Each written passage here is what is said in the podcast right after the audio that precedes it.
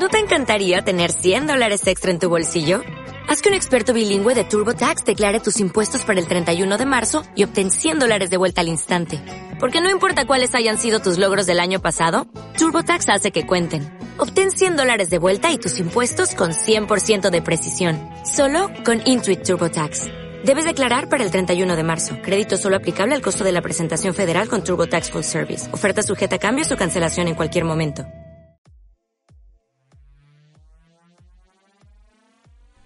Hola, ¿qué tal amigos? Bienvenidos a Cuentos, Mitos y Relatos para Emprendedores. Mi nombre es Tomás Alvarado, director creativo de la agencia de marketing Digital Land y fundador de este espacio digital. Y pues bueno amigos, el día de hoy vamos a tener el siguiente tema que es cómo no huir de la responsabilidad. ¿Por qué quise hablar de la responsabilidad esta vez? Bueno, estoy escuchando el libro de Seth Godin que se llama Tribe. Les, se, los, se los recomiendo bastante Está bien interesante, sobre todo por la aproximación que a mi punto de vista es bastante social de lo que es el proceso. Habla un poco de marketing hasta, hasta donde lo he escuchado hasta este momento. Habla de marketing, habla de liderazgo sobre todo. Y esta cuestión social que tiene que ver con el liderar, con el crear, con el mercado también, con el marketing como tal. Y habla de todos los cambios que se han suscitado debido a que pues las grandes empresas ya ahora no, no son las únicas que pueden tener una, una base de seguidores este, o fans, sino que una persona ahora puede llegar a muchísimas. Incluso me, me, me gustó mucho una idea que dice, imagínate que tú tuvieras en tu marca y pone un número, dice, mil fans. ¿Por qué mil fans podría ser súper efectivo tener como, como primera meta. Y dice, porque si tú logras tener mil fans, son mil personas que realmente se preocupen por lo que haces y van a compartir mucho de la forma en que tú ves las cosas. Entonces, este, imagínate lo efectivo que es tener, ahora sí, un número no tan grande, no suena tan grande tener mil personas a las cuales tú llegues e impactes tal vez de manera diaria, tal vez de manera semanal, etcétera, etcétera. Pero el punto es que tú les des, ahora sí que les brindes cambio. De hecho, este, este concepto él lo pone, pone como el conflicto entre el cambio y el tamaño de las organizaciones. Por ejemplo, hay veces que, que el cambio se puede generar en una organización mucho más pequeña debido a que el número lo permite. Puedes conocer específicamente a todas las personas que están ahí. Mientras que cuando son ya organizaciones muy muy grandes un cambio es un poco más complejo de que se geste.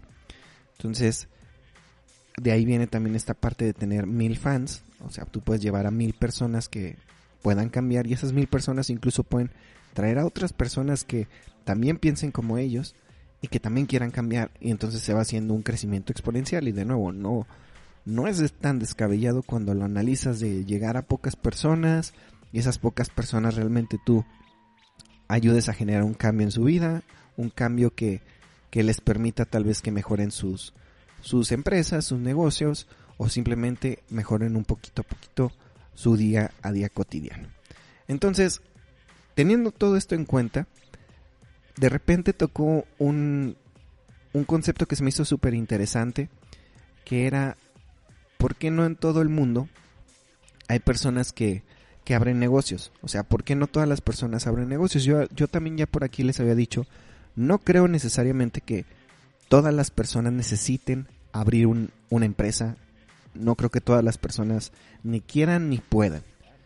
Y no lo digo de una manera por atacar a toda la gente. Hay gente que no tiene la intención de, pues ahora sí, de tener los dolores de cabeza que a veces puede provocar el estar al frente de un grupo. Y creo que la palabra clave siempre ha sido responsabilidad. Me gusta mucho ese concepto. Y él hablaba de el hecho de tener un trabajo en una fábrica, que de nuevo no, no dice que la gente que trabaja en fábrica sea mala, pero dice, por ejemplo, es parte de la naturaleza humana el buscar seguridad. Y me puse a pensar y dije, bueno, en eso es cierto, o sea, desde hace muchísimos, muchísimos años, buscábamos la seguridad de, de una cueva, de estar en grupos, de que no nos pasara nada malo, este, y de que alguien nos guiara, ¿verdad? Que alguien nos dijera, no, por allá no es, es por acá. Porque tú ya te fuiste por ese lado y sabes que por ese lado no es, entonces te quita el riesgo y el hecho que otra persona absorba ese riesgo por ti, te quita la responsabilidad de crear nuevas soluciones o alternativas. Entonces, creo que sí tiene mucho que ver que nuestra naturaleza está a buscar la estabilidad, pero si ustedes recuerdan ya también les hablaba por ahí que la estabilidad es ilusión. Las cosas estables no son permanentes. Siempre hay un cambio, siempre hay algo de incertidumbre, inclusive en la misma vida. Sí, o sea, no existe una vida totalmente estable, aun y cuando nosotros aspiramos a una relación estable, a un trabajo estable, a una salud estable, realmente no hay. Y yo creo que de lo que está pasando a nivel mundial vino a desnudar realmente el concepto de estabilidad.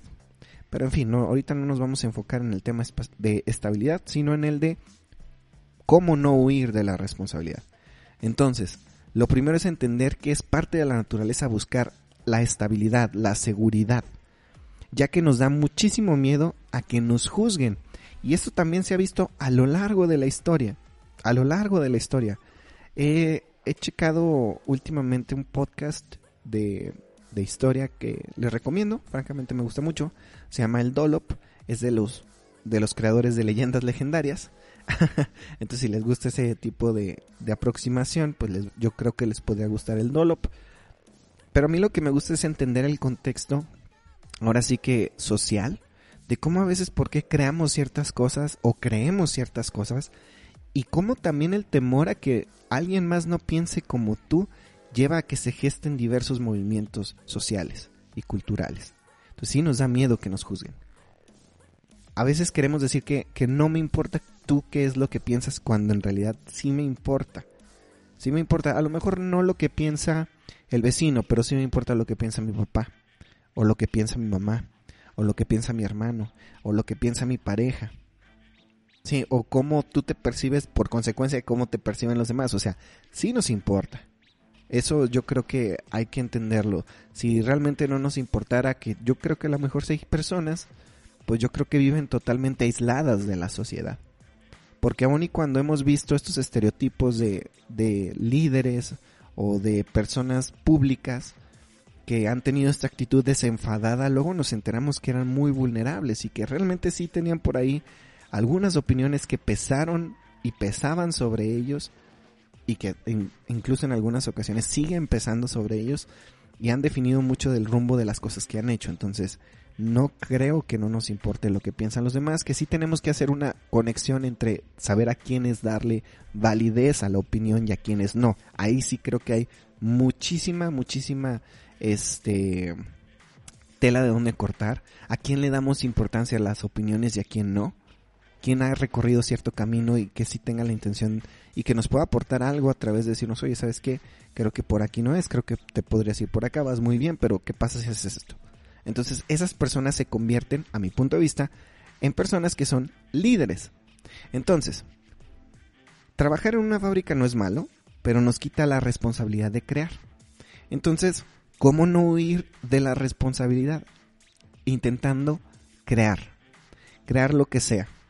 Ya les había platicado por aquí que, que quise tomar también el concepto de Gary Vaynerchuk porque él hablaba de documentar contra crear. Y el hecho de, documentar, él dice, pues bueno, a veces es una salida mucho más sencilla por el hecho de que te ponen un proceso de creación continua. Que juzgas menos tu trabajo y yo francamente creo que sí. Entonces, este, no es que esté peleado con el crear, el documentar, sino de que lo bajas un poquito más al momento de la ejecución y nos ponemos menos pretextos. Entonces, una de las cosas que te va a ayudar, a mi punto de vista, no huir de la a no huir de la responsabilidad de cualquier cosa, es que tú crees cosas, que inventes cosas. Porque en el momento en que tú quieras crear algo, aun y cuando lo quieras delegar, va a haber un momento que tú tengas que estar al frente, tengas que explicar algo y tengas que colaborar y tengas que guiar. Y ahí vas a aprender a liderar. Y eso te va a hacer crecer. A lo mejor no vas a terminar poniendo una empresa, pero te va a hacer que te, de verdad, que te sientas mucho mejor. Está comprobado que cuando tú generas algo y que eso que generas te gusta, estás contento y estás feliz. Por eso hay veces que muchas personas odian sus trabajos, porque siempre están creando lo que les dicen que deben de crear. Nunca pueden tener ellos la voz de, oye, ¿y si hacemos esto? ¿Qué te parece si ahora le hacemos por acá? ¿Qué te parece si ahora hacemos por acá? Inclusive en estas, en estas semanas he estado viendo un documental, he visto varios documentales sobre la historia del, del rock, en específicamente del, del metal, y porque es de mis géneros de música favorito. Y algo que me encontraba en algunas bandas de manera repetitiva cuando se separaban era cuando alguien más quería crear más y ya no había cabida para varias personas que a veces crearan y una tenía que optar por salirse para poder generar ahora sí el, su propio proyecto donde él pudiera crear con otras personas, pero ahora esa persona tuviera el liderazgo. Y yo creo que hay muchas personas que nos cansamos a veces de trabajar para alguien más y dices, es momento de que yo pueda crear algo para mí. En lo personal les comparto que eso a mí me ocurrió. Yo trabajando para, para otras personas, este, incluso yo llegué a trabajar en gobierno porque esto, esto me, me, me hizo pensar mucho. Fíjense lo que también decía Seth Godin. Voy a regresar a lo de la parte de gobierno. Dice que en India, las, una de las aspiraciones más grandes que tienen las personas ¿sale? Es a trabajar en el gobierno. ¿Por qué? Porque el trabajo ya está hecho, ya está establecido, tienes un horario, tienes un salario fijo, te dicen a qué hora entras, a qué hora sales, qué haces, qué no haces, y ya. O sea, te quitan toda la responsabilidad de crear. Por eso hay tantos procesos, al menos lo que yo entendería es, tantos procesos estandarizados que no se renuevan. No quiere decir que en todos los gobiernos sea lo mismo, o en todas las áreas, o en todos los departamentos, pero ¿qué vemos? Sí les puedo decir que a nivel general, sí, sí pasa. Y esto a mí me ocurrió cuando yo trabajé para gobierno aquí en, el estado de Durango. Yo era guía de un museo y pertenecía al, al Instituto de Cultura del Estado de Durango. Y había tantos procesos que a mi punto de vista estaban pues mal hechos, este, había muchos que no tenían sentido, la gente que no estaba totalmente preparada era a veces la que estaba al frente, este, de proyectos enormes, y muchas cosas que yo estoy seguro que muchos de ustedes van a decir, pues no es nada nuevo, Tomás, o sea, no, no nos estás diciendo algo que digas, wow. Para mí lo que me llamaba la atención era eso, que la gente aspire en uno de los países más poblados del mundo a vivir del gobierno, porque ya está toda la responsabilidad delegada, ya no vas a sufrir tú porque qué es lo que tengo que hacer y el trabajo ya está hecho, bueno, al menos está descrito. Y hay gente que odia su trabajo, pero no quieren la responsabilidad de generar algo. Y yo al menos, cuando estuve en eso, fue de las cosas que más me frustró, porque yo quería hacer más cosas y a veces no se me permitían. Entonces, no es que esté renegando de haber trabajado ahí, porque no, fue mi, fue mi primer trabajo este formal aquí en, aquí en México y, me, me, gustó mucho. Yo, a mí me encantaba mi trabajo. Este, lamentablemente, pues, llegó un momento el donde yo no poder crear, pues fue tan frustrante para mí que tuve que renunciar, puesto que ya no me iba a dejar seguirme desarrollando a lo que yo tengo como metas en mi vida. Entonces, por eso decidí dejarlo y asumir una responsabilidad que nadie me dijo, que era crear, vivir de una incertidumbre constante, que es esta parte del emprendimiento. Y es bien complejo, fíjense. Porque si tú me estás escuchando y tú estás apenas comenzando tu proyecto de emprendimiento, el no convertirte en una fábrica yo creo que sí es una metáfora que deberías de analizar. ¿Por qué? Fíjense, aquí en, la agencia, en Land, yo he llegado a tener esta plática muchísimas veces, principalmente con uno de, de, los chavos que ahí colabora conmigo, que se llama Mauri, este, el buena Mauri. Él era mi jefe de diseño y varias veces platicando llegábamos a la conclusión de que era lo que no queríamos que el AMP se convirtiera y era en una en una especie de fábrica de diseño gráfico, fábrica de marketing, que todo es tan estandarizado que no puedes distinguir una cuenta de otra.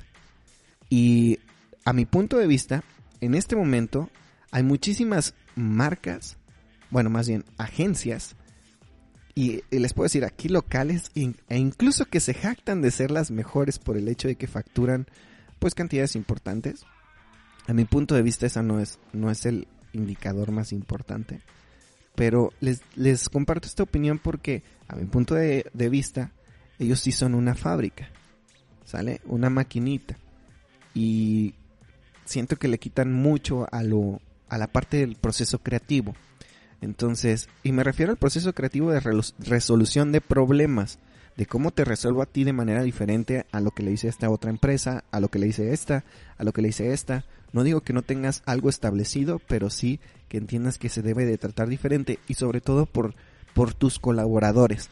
En el momento que tú estandarizas todo para todos, se vuelve aburrido, se vuelve monótono, se vuelve poco ambicioso y la gente se quiere ir y hay demasiada rotación de personal, la gente no se siente que está contribuyendo a algo más grande y ahí es donde están los peligros de convertirte totalmente en una fábrica. No digo que las fábricas sean malas, que no sean necesarias, pero hay ciertos, a mi punto de vista, hay ciertos este, servicios, ciertos productos, ciertas marcas que debemos de alejarnos en medida de lo posible de convertirnos en esta especie de, de fábrica que quite toda esta parte de la libertad de poder crear.